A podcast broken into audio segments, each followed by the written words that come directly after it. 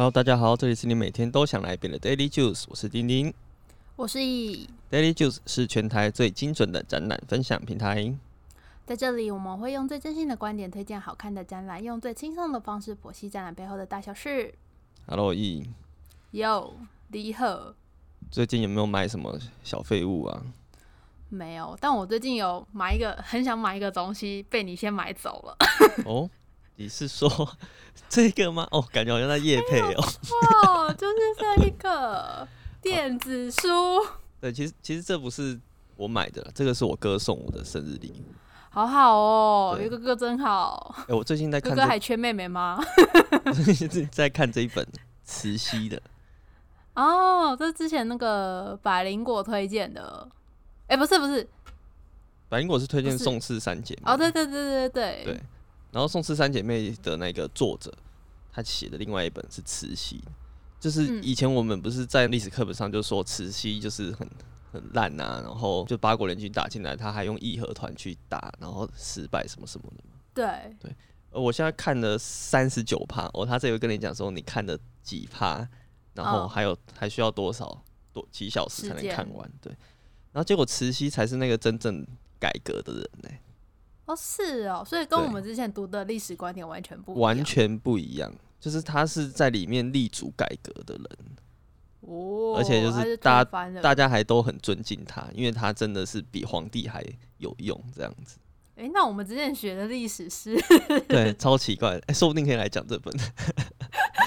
你说要改讲那一本嘛，对蛮有蛮有兴趣的。我之前就超想买的。电子书蛮推荐大家的，就是这个是那个 Kobo Libra H2O 的，就是乐天的牌子所以。你现在用下来，你的使用体验你觉得都还不错？我觉得还不错啊。以前就会想说是去买很多本书放在家里，嗯，对。然后因为现在家里的位置不够了，因为家里位置也没有很大，所以想说就可以买这 买这个，它就直接收在里面。而且这种很适合读那种很硬的书，可能是传记类啊，或者是像我之前就读了那个《傲慢与偏见》这种经典。哦，对，就是你可能你就是读过一遍就好了，你不会想要有一本书收藏，对，占空间。收藏再买实体书就好了。对，可能是真的你很想看的，你才会买实体书，然后它又很便宜，这个就是一本书一百多块或者两百多块。它的售价好像其实都比一般市价的书再便宜个三五十块左右吧，对，有些可可能会更便宜。而且好像有限定书。哦，限定书这件事情就是比较麻烦，就是我有几本哦要找，就是其实就找不到。对啊，但还好啦，毕竟书书这么多，就还是有其他的可以看。对啊，我真的太想买了，但后来我朋友就先借我一台那个，他直接买那个 Kindle 的就用哦，看，因为我实在是对于电子书实在有一点还是保持持一个问号的使用模式，所以他就说，哎、那就先借我用用看，觉得不错的话再再买这样子，嗯因为他们一台其实也不便宜啊 c o b o 那台也要五六五六千块吧，对啊，对啊，对啊。Kindle 它就比较便宜，就是两三千块，但是它的书中文书的数量就少很多，毕竟它还是以那个英文原文书为主。那我们今天是真的是要讲书，是不是？没有错，因为我们没有展览看，那就干嘛？看书。看书，看书，但不是那一本。我们要介绍的是跟展览有关的，这一本这本叫做《展览的表》。里。对，其实这本书从书名就可以大概知道，他要在讲是讲关于展览的一些事情，还是在讲一些展览光鲜亮丽的表面，还有实际执行的内幕。我觉得这是比较少大家会去做讨论的一个地方，就是外表好很好看，但是其实里面是有非常非常多的辛苦这就是金玉其外，败絮其内，是这样吗？是这样说吗？有到败絮吗？是辛苦面啊，辛苦面比较哦少人知道。对那他的作者是古贺泰先生，那他已经六十岁了、然后是之前他就是在日本的朝日新闻社从事那个美术展策展的职务。那其实这嗯本书就是有点像是他在展览界工作多年的观察跟分析。嗯，那我上周末就读完，我就觉得，哎、其实蛮有趣的，因为其实台湾蛮多的文化背景啊，或是一些发展都受日本影响很多。那就嗯想说可以跟大家来分享一下里面的观点，然后用我们台湾的角度来去做一些讨论。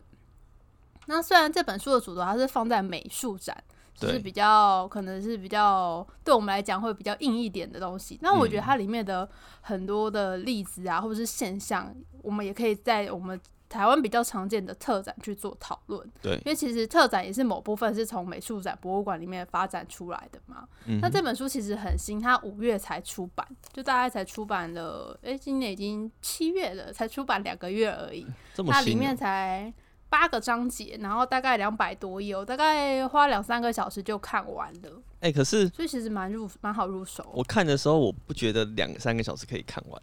真的吗？对啊，这个字数也是很多，你怎么两三个小时内看完的？因为它有很多的是比较像是资料的是资料啊，量的，有些年表类的东西，我这个就会很快速的把它带过去这样子，哦然后看我觉得是比较是重点的地方。你是看书很快的人是不是？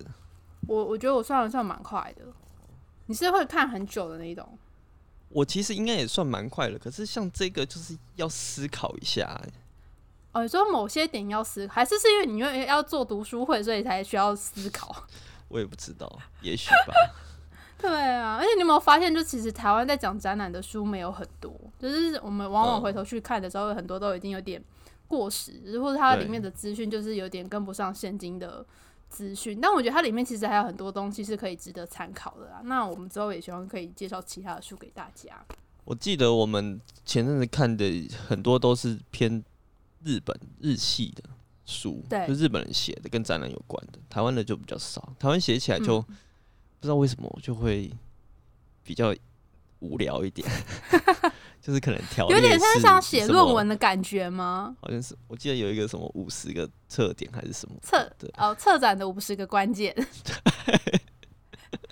本其实我觉得也算蛮，里面蛮多点都其实还蛮重要的啦。对，但是他的举的例子可能就是大家距离我们已经很远很久很久以前，或是现在的人都看都会比较没有共鸣的例子。对。刚刚好，朱比有拿一本啊，就是那个南生是南生美术馆南条史哦这本很好看对，这本也蛮好看的。之后可以再来回去再重读一次，再念一次。好啊，好啊。那我我真的要来讲一下《展览表里》这本书，我觉得这是超奇妙，因为你刚刚说这是一位六十岁的老先生，作者日本老老先生写的。虽然他在一开始在序的时候，他就是讲说他是为了讲实情，而不是为了踢爆，就是日本美术界的什么什么这样。可是我就讲说黑暗，面，你根本就是在讲他的黑暗面呐、因为他可能就是会先讲啊、先讲好一些好的事情，然后再突然间就在讲坏的，就是一开始就以为说，哎、是要称赞日本人很爱看展览嘛，结果就说，哎、不是哦。看了另外一个资料才说，其实不是这样哦。举个例子好了，他有列一个什么二零一八年统计世界级美术展的平均单日访客排行榜，对，然后日本就有两档进入前十名，第一名一定是那个很有名的嘛？第一名就是大都会艺术博物馆的什么神圣之躯时尚与天主教，天主教印象。对，反正他就是呃，日本有两档展览入选，分别是第六名跟第九。然后这个时候就会以为说，哎、你以为是因为日本人很爱看展览，所以我们才排进前十名吗？不是哦，就是他就拿出另外一个数据，这个数据是说全世界访客数最多的博物馆与美术馆，就是榜榜上就是巴黎罗浮宫啊、北宫、北京故宫啊、纽约大都会博物馆这些的，就说，哎、其实日本的美术馆根本就连前十名都没有排进去。对他都是先用一种先表扬的方式，然后再讲说，哎、其实不是这种的那种去做探讨，对，两面都有说到好，然后就说，哎、为什么会是有这个情况呢？这样子，其实是因为怎样怎样的。对对对对对，对啊，然后我看到他就说，就是那个全世界参观人数最多的美美术馆跟博物馆对前十名，你有去过哪一些吗？我去过哪一些啊？你去过哪些啊？我看一下，我只有去过第二名的故宫博物院是北京故宫，台湾的我们也有去过。我去过，我去过罗浮宫啊。哦，哎、我的书掉页了、哎，那么快寄回出版社，这就代表我们那种围边三绝，就是翻了很多次，翻到都掉第页。为了准备这一个 这个节目，很认真的在在研读这些书。真的，哎、我好像只有去过罗浮宫哎，大都会这些都没去过。对，他第一名是罗浮宫，然后第二名是北京故宫，第三是大都会艺术，第四是梵蒂冈博物馆，第五是泰特现代艺术馆。然后后面就几乎都是前十名，都是欧美的国家了。是啊，是啊，是啊。对啊，就只有北京的那个故宫。对。然后北京故宫，我之前去的时候，我记得是我冬天的时候去，十一还十二月的时候，真的是冷到爆哎。然后因为它的故真的超冷的，就是会会觉得说，到底干嘛来这里？我本身是超怕冷，然后因为它故宫跟天安门是在同一个区域，对，所以就是等于是一个。观光景点呢，就大家一定都会，你要去故宫就会先经过天安门，就在前面拍照这样子。嗯。但是要进去的时候，你就有超多的安检要过，因为那边算是蛮重要的一个政治的地方。嗯。对啊，然后那时候我们要去的时候，我朋友就还有他，他就是在那边待蛮久，然后他就有交代我们，就说：“哎，你去北京故宫的时候，你就进去之后就一直吱吱找、吱吱找、吱吱找，你不要绕到旁边其他的那个别园去，要不然会迷路，因为这是太大，会逛不完。这样真的假的？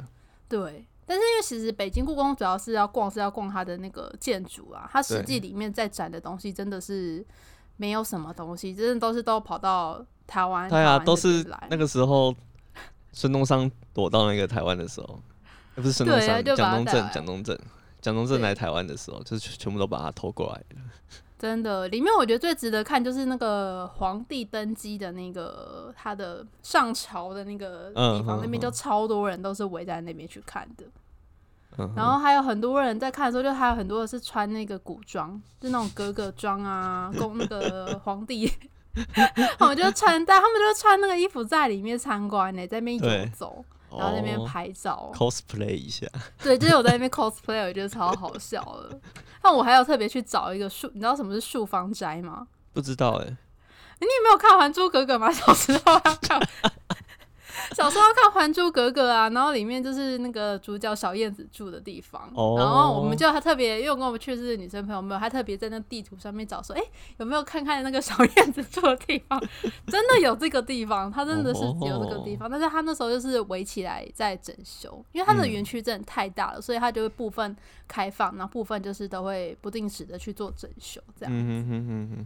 对啊，但我觉得我那时候印象最深刻的时候是它里面有一个那个纪念区，嗯，不是通常都是有卖一些什么纪念品的，但是它是有一个拍照的服务，它叫做飞跃故宫，怎怎么飞跃？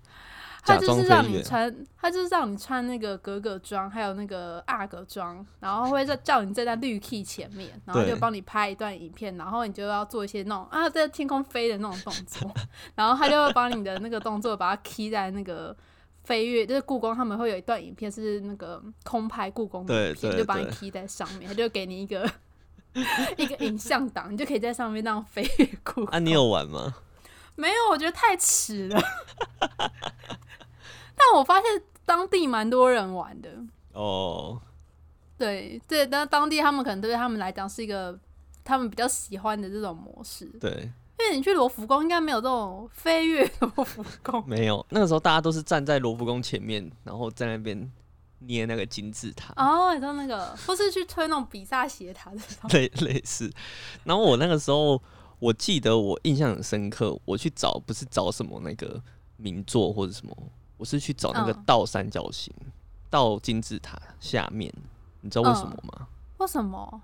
因为那个时候正好是那个那个叫什么达文西密码哦，它里面是有一段就是在在讲这个，对他就是说那个圣母玛利亚最后是埋在那个点倒三角形玻璃三角形下面这样子。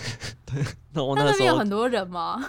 就是大家好像也不 care，就是都走来走去，好像只有我特地去看那个点而已。哦，我还以为他会不会就特别就是标示说，哦，此地点就是那个怎么书中出现的什么场景这样。反正没有，那个对他们来讲就是太通俗了，不是不，他们应该不屑。对，太通俗了。哦，然后书里啊，他其实有讲到一个我觉得跟台湾很像的一个点，虽然他说这个是日本特有的状况。是什么呢？他就说，一般人不是去欣赏美术馆或是博物馆的馆藏，而是去参观从国内外借来的那个作品的企划展。它的企划展其实就是我们在说的特展，就是这种短期的，对，然后可能是从国外借展来，借来的，对，然后大家他就说，大家普遍把美术馆当成特定的场所，用来欣赏这类无法重现的特展，因为可能是不是有那个木下展，就是这一种，嗯，对对。对对，或者是以前会有一些呃兵马俑，十岁啊，或嗯，者什么的，对，就是会国外借展来的。因为在欧美的博物馆，大家其实比较都是去看常设展，嗯像蒙娜丽莎那一种，对对对对，虽然除了蒙娜丽莎之外，它其他东西，兵马俑啊、木乃伊啊什么都很吸引的。同时，它也带出一个问题，就是国外的博物馆空间都比较大，所以就算是来客数前几名的，嗯，大家逛起来还是很舒服。顶多是不是蒙娜丽莎前面会比较挤这样子？对，这个就跟故宫蛮像的。我我说的是台湾的故宫，就是不是只有、每次只有翠玉白菜跟肉形石那一区要排队，对啊，其他都没有人。对，其他地方都没有人。哎、可是你记得我们之前就是三集之前，我不是才去故宫看那个肉形石吗？对就都不用排队，就是几乎只有我们三个人包场，超爽的。因为是平日，而且那个时候国、嗯外国人都已经进不来了。对啊，而且我们要买票的时候，那个里面的服务人员就是很贴心，就说：“哎、你们是不是学生？可以买学生票哦。” 因为我觉得大家可以趁这个时候，就是之后解封之后没有观光客的时候，赶快再去看看这些比较经典的那种展品。嗯哼哼哼，要不然大家上一次去故宫的时候，应该就是是学生吧，就是校外教学才会去。对啊。但是台湾其实其他的展场也都很挤啊，像是北美馆遇到日本人展览，像我们去盐田千村看的时候，嗯也是、超也是蛮多人的。我们那时候还不用排队，如果排队起来更可怕。那更不用说那个华山跟松烟这种地方，就是每个展场都小到不行。要是它是很热门的展展览，就会爆爆炸。除非他一次包下那个华山那个四联动四间仓库，嗯对啊，但是像之前在那个吉普力华山吉那边有办那个吉普力展，它也是包了四联动，就人也是爆炸多，哦甚至还要抽号码牌。嗯嗯嗯，对啊，然后就是进去了之后，其实因为人太多，观展品质就没有到很好，就变成是说你真的是只能路过而已。就是他们工作人员会一直宣导说，哎、不要停留，一直往前走这样子。嗯嗯嗯嗯。但台湾这种特性，我觉得算是我们发展出来的一套模式啊，就像是在百货公司楼上会办展览。嗯，对它这个跟这本书讨论的方向其实不太一样，可是我觉得有一些是蛮相关的，我们之后可以提出来再比较这样子。对，他其实后面有一些章节有提到说，是日本也有在百货公司办展的这个模式。那我觉得他有提出一个理论蛮有趣的，我们后面的章节可以再来讨论。这样，好啊，然后比如说日本，他们自己也有因此发展出很极端的没有常设展的美术馆这种模式。对，因为并不是像是欧美，就是大家都有很多很经典的展品，可以嗯就是一直展出来给大家看，像是那个二一二一就是这样子。对，可是作者是不是不太喜欢这种？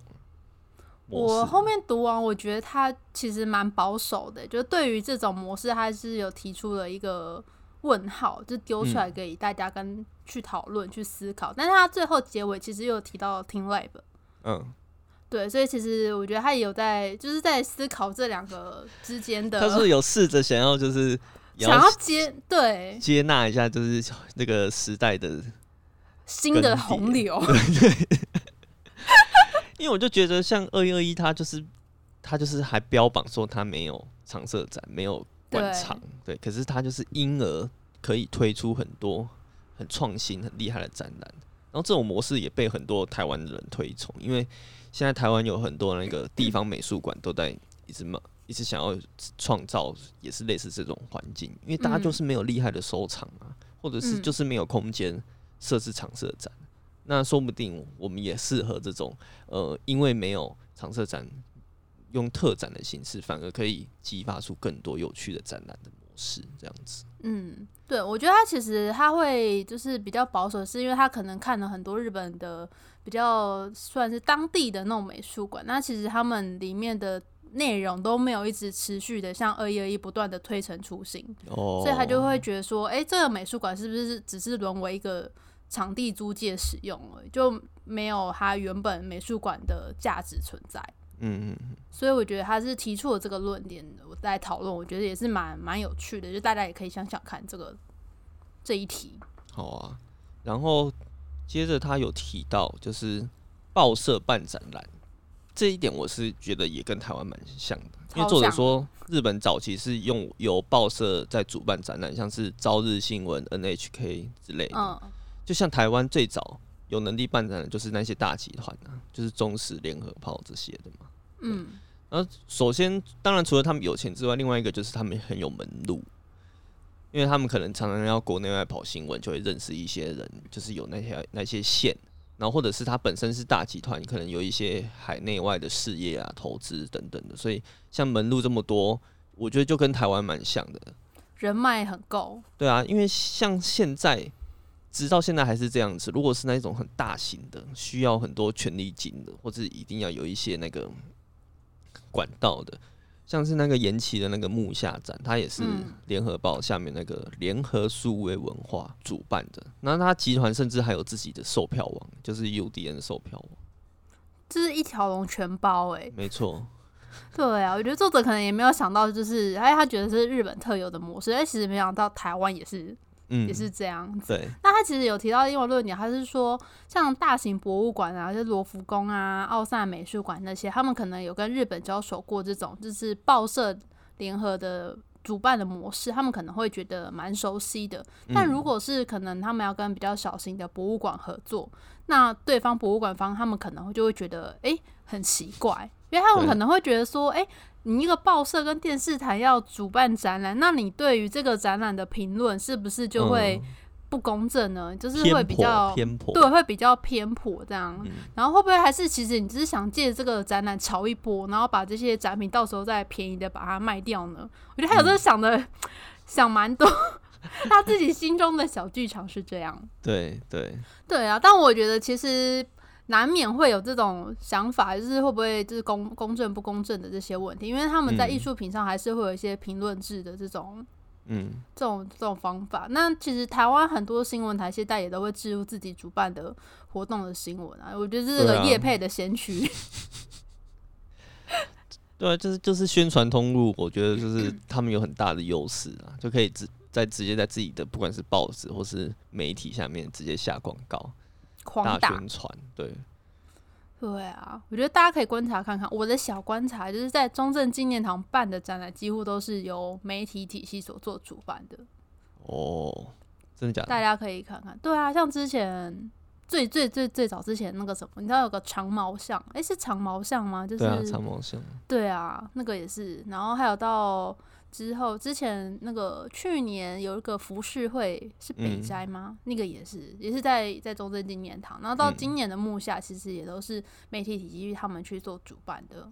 哦，当然，就是后来在松烟啊，或是华山的文创园区，也有越来嗯越多的趋势。大家之后可以注意看看主办单位喽。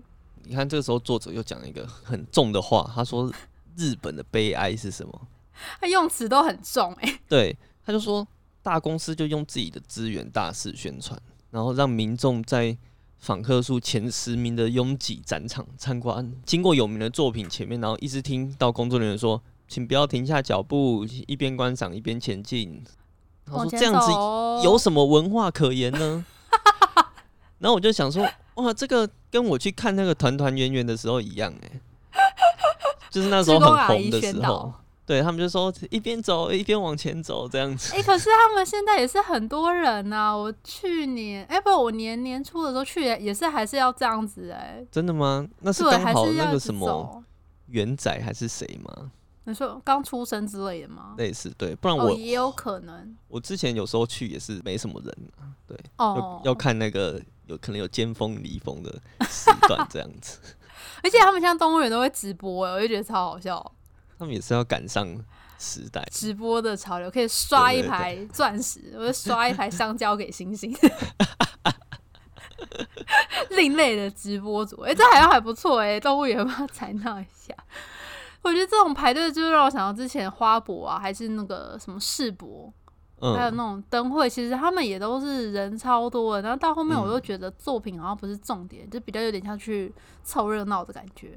哦，然后我之前有去过一次，是那个屏东的灯会。嗯，但我后来去了一次，我就觉得有点之后应该就不会再想要去灯会，因为我真的觉得逛到后面就是很迷失，就真的不知道到底在 在干嘛。我上次有去台中逛那个灯会啊，嗯，对啊，可是就是场地太大了，好累。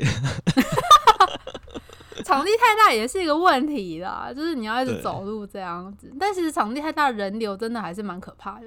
嗯，然后像他刚刚讲的这一个，就是大家挤在那边，然后很快的看展，台湾好像偶尔也会有这种状况，对不对？嗯，对，可是我觉得这个也算是蛮两难的，因为我觉得财团他引进来这些展览，当然他一定是要赚钱的、不可能真的那么好心呐、就说是为了推广文化，然后为了让大家看到国外艺术品这样子，他一定是有利可图，一定要赚钱的，只是要怎么取得平衡，就是真的要想一下，因为说不定很多人其实也没有想要在那边坐着看很久。嗯，所以他们也就是哦哦看到了，好，那就可以走了，这样。就是有哎、有有有有看到就可以赶快就沾到沾到一点，就可以赶快离开。对对对，真的啦，除非是国立美术馆啊，或是博物馆类，才不会以那种利益为目标，它就是嗯以教育文化那种社会福祉为目标，才不会有这种取向。嗯那里面它其实书中有提到说，像热门的展览呢、他们就有发展出一种就是指定日期跟时段去做购票，那现场就不会。就比较可以分散人流，但是他说其实现场还是会有很多要排队的状况发生，嗯不知道是不是没有因为就是事先购票，然后反而避免了人潮太多，但参观的品质还是不好这样子。但我觉得这跟可能跟常设展或是特展也有关系，必须要经过前期的人流测试，你才会知道怎么样的人数是最舒适的。方嗯式，但你像你之前你说你去听 lab 啊，或是吉普力美术馆，它不是也都是用这种预约预约购票的方式吗？那你在现场也有排队吗？排啊，当然是一定要排啊。所以就算买了还是要排哦。对啊，可是你就是你可以在你预约的那个时段进去，一定可以就是保证入场而已。对，然后进去也会逛的，应该算是舒服，不会说真的嗯摩肩擦踵这。这一本书其实在读的时候，我就有发现一些蛮有趣的，就是日本有一些嗯特殊的呃用语跟一些职位是跟我们台湾不太一样，像是他有讲到一个叫做学艺员，学就是学习的学，艺术的艺术的艺，员工的员，对。然后这个学艺员是什么呢？其实就是日本博物馆的里面的一个专业的人员，然后他是属于日本的国家级的从业资格。哦，所以他其实是算公务员。对对，他是一种公务员，他他是需要考试，然后可能有一些哦实习什么，颁发这个认证之后，你才可以在里面工作，然后有这个资格。所以他的职务其实就相当于欧美或者是我们国家的那种策展人，就是 curator、嗯对，嗯，因为它里面会想说，他去跟什么学议员讨论什么事情啊对什么。那我那时候就想说，嗯什么是学议员？是是什么学生吗？这是在台湾没有出现过的职位。对，因为像在公交单位里面，我们就是有配合过接接触过的，他们好像就是比较是一般是里面机构单位的人员，就没有特别分门别类，就是为了展览这一个这个、嗯这个部门在特别征那个召集新的人员这样。对对对。然后我在查这个的时候，我又查到了另外一个很有趣的，有一个职位在里面叫做看事员，看事员就是看看就是看见的看，视是嗯视力的视视线，的视，嗯，，对，然后员一样是员工的员。看事员是什么呢？其实就是维护展场的人员，就是那我们在台湾就是那个志工阿姨。他们的名字都听起来很专业，很专业，很专业，看事员，看哦他在里视员，然后我们都是，志工、志工阿姨、导览、导览小姐这种。像我之前我去那个奈良美智在东京郊外的嗯那一个美术馆，它里面也有那个看事员，对，就是阿、哦，也是阿伯那一种年纪很大的，对。但他们会解说吗？他们不会啊，可是那个时候我跟他有一个小小的交集，就是因为我那它 里面不能拍照嘛，哎、所以我就拿笔记本跟笔在那边画，就想大概把那个空间画一下。哇哦，然后结果我在画的时候，他就来跟我说不能画，“no pen”，他说是要用 pencil，这是什么？你知道有这个规定吗？这个潜规则我我也不太理解。就是你你可以在里面画，可是你不能用原子笔不能用圆珠笔，你要用铅笔。为何？我有查过，好像没有真的为什么，就是可能怕你画到，或者是墨水会喷到，或是什么损伤画作之类的。哦对，就是这是最可能的猜测了。对，嗯就是你铅笔画到，可能至少还可以擦掉嘛。修复修复起来的，对对对，这是世世世界上博物馆的通则吗？还是只有奈良美智的那个？没有，好像日本都是这样。呃，我看别人也写也有这样子，然后世界好像也有这个规则。哇，这长知识哎！对对对对对，不知道台湾有没有这样子？台湾应该不会有人这样画，会啦，还是有啦。还是下次我们去故宫，然后你画肉形石，可以在肉形石跟翠玉白菜旁边素描这样子。对啊，现在应该可以啦，在之后这个小知识。这个之后解封话，应该你就挤不进去在那边素描。我跟你讲对，好，然后这个第一章节的最后最后一个小节，它的嗯作者是说，办一场展览要多少钱呢？我觉得这个问题应该是蛮多人都很常问我们，或是大家都很想知道的。嗯所以他的那个小标是写办一场展览的全部费用超过五亿日元。五亿，这以现在汇率算下来，大概是一点二亿台币，我真的是吓歪这个数据。好贵哦。对啊，但我后来看他，他内文有分析啦，但是他分嗯析下来，我就知道，就是说台湾要达到这个数字，其实难度非常非常的高。因为他是嗯说，可能是以展出八十天计算，八十天算嗯是蛮基本，就是我们一般特展的话，就大家也是一季嘛，就是暑假、寒暑假这样子。对，然后门票他们的单价是一千五百日元，平均下来大概是台币三百八十块钱。以台湾来讲，这个票价其实有点偏贵高，嗯，但我觉得台湾的门票的票价有往往上涨的这个趋势。然后它的一天的入场人数是抓到五千人，五千人很多哎、五千人超多。他说他们日本平均展的单日美术展是六千人。所以他五千人是就是有少少抓一点，然后展期累积下来会达到四十万的人次，四十万太高了吧？超多的。我觉得台湾大概要要打个一折吧，因为毕竟那个我们的人口土地比例跟日本比起来，真是差太多了。他这个应该是高标中的高标哦。应该是，所以他就说这样算起来，就是整个费用下来大概会要到五亿日元。那如果说要赚钱的话，就可能要到六亿日元，他们中间那个才有利润可以赚。我会觉得哦，真的是很辛苦哎、对啊，因为台湾现在，你不要说十万，连有五万就拍手了吧？有五万的，现在要超过五万的展览，应该真的很很少，很少。很少，应该真的很少。之前刚开始的时候，还有到超过十哎二十万的有吧？真的假的？好像是哆啦 A 梦的那个刚开始的时候，在松烟那个好像有超过十万还是二十万，我有点忘记。那个真的也嗯是拍到爆，因为那算是台湾刚开始展览刚开始嘛，所以大家就会不知道呃这个活动不知道到底看什是什么，对，就不知道说哎哆啦 A 梦的展览有什么东西可以看，就会很好奇，就会进去。但后来又越来越多哦了，所以我觉得大家就会大概知道说展览的模式会是什么，所以人数就会比较变得会比嗯。较少这样子，对啊，是吗？现在台湾展览一天要超过一千人就已经要大排长龙。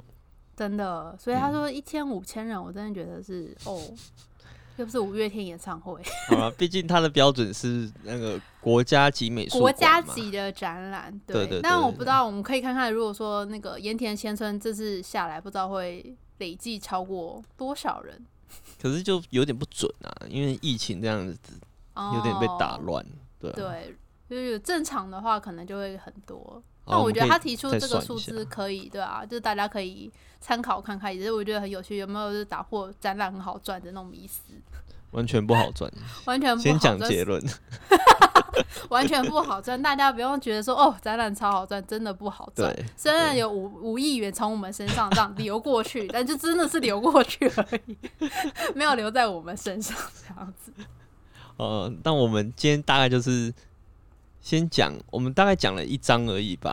对，对，对，就是先介绍一下这本书，然后讲第一章节。后面的话，我们会看后面的那个每一章节的内容，大概可能是两到三个章节吧，不一定。嗯，哦，看内容，因为它其实中间有一些是比较是数据的东西啊，还有或者年表，就是比较日本人他们知道，对我们来讲会比较无感这样子。好，我们就要跟这位那个古贺泰老先生哈一起来 讨论一下展览。